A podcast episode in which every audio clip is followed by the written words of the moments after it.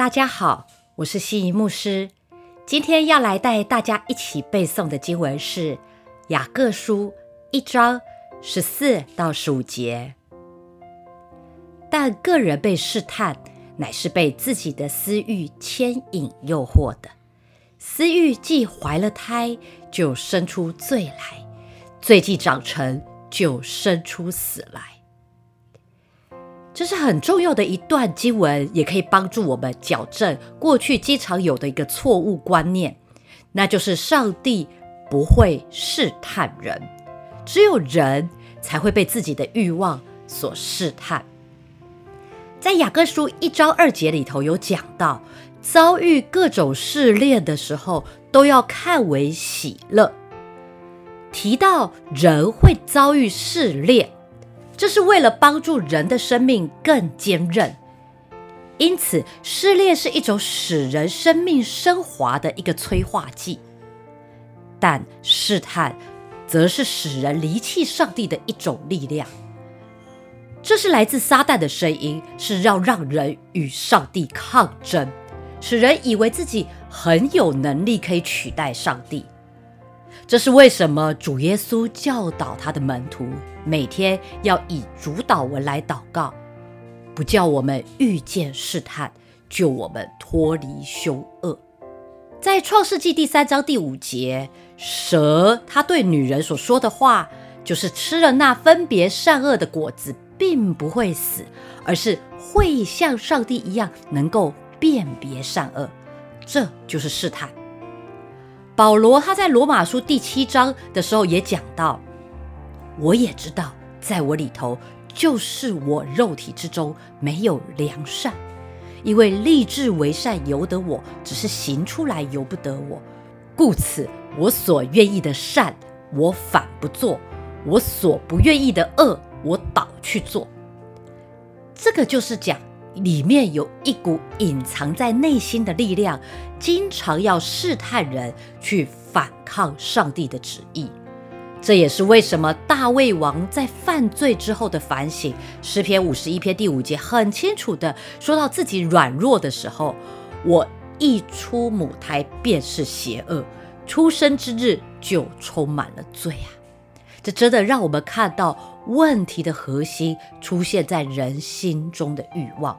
雅各书的作者保罗在这里就是用欲望来说明这股抗拒上帝的旨意啊。而十五节就说到，欲望会使人生出罪恶，而罪恶带来的结果就是死亡。罪的工价乃是死亡。神他不会试探我们。但他会允许我们进入试探，但哥林多前书也讲到，必不叫你们受试探过于所能受的。也就是说，神他严格的掌控我们的试探，而且他给我们一个应许，就是他会给我们恩典，使罪不能做我们的主。所以，亲爱的基督徒们，我们没有犯罪的借口。如果神掌控了从魔鬼来的试探，只容许我们能够应付的试探临到我们，那我就要为屈服于试探来负完全的责任。试探没错，是来自魔鬼，来自世界，但也来自肉体，就是老我的生命。若非我里面有欲望，试探也无法侵入。就像渔夫，他都会有鱼饵。可能是蚯蚓，可能是一些小蝇虫。总之，它就是要把鱼儿想吃的东西挂在鱼钩上。如果鱼没有想要吃的欲望，它就不会上钩。但我们知道，通常我们没有办法抗拒这种食物的诱惑，所以，除非我们里面有欲望，否则撒旦无法对付我们。这也是雅各书在这里强调试探是由内发出来的原因了。欲望本身是中性的，可以用在好的层面，也可以用在邪恶的层面。所以求神帮助我们坚定我们的信心，可以抵挡所有的试探。亲爱的弟兄姐妹们。有试探，并非就是罪。但我们若让罪的思想怀了胎，它就会进到我们心中，并且我们会开始想象这件事正在发生。这会让人惹上麻烦了。虽然一开始并没有真实的外在的罪行，也没有人知道罪已经在我们里面怀了胎了，但有了念头，就会开始想象，在行于外之前。会行之于内呀！不要让心中怀胎。对付罪的方式不是堕胎啊，这是个比喻啊，不是把罪堕掉，不是堕胎，而是避孕，也就是不要怀胎。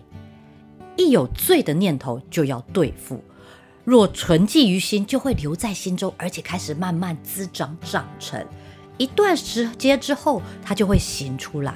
有了实际罪的行动，是先怀胎在我们心中，接下来长成了，然后出生就去行了出来。就算我们知道这样是不对的，但的确在我们的里面，我们自己已经先为罪预备了道路。一开始或许是生活中的一些偶发事件，但是渐渐的就会变得越来越频繁，然后成为习性。不久之后，就成为我们性情中的一部分。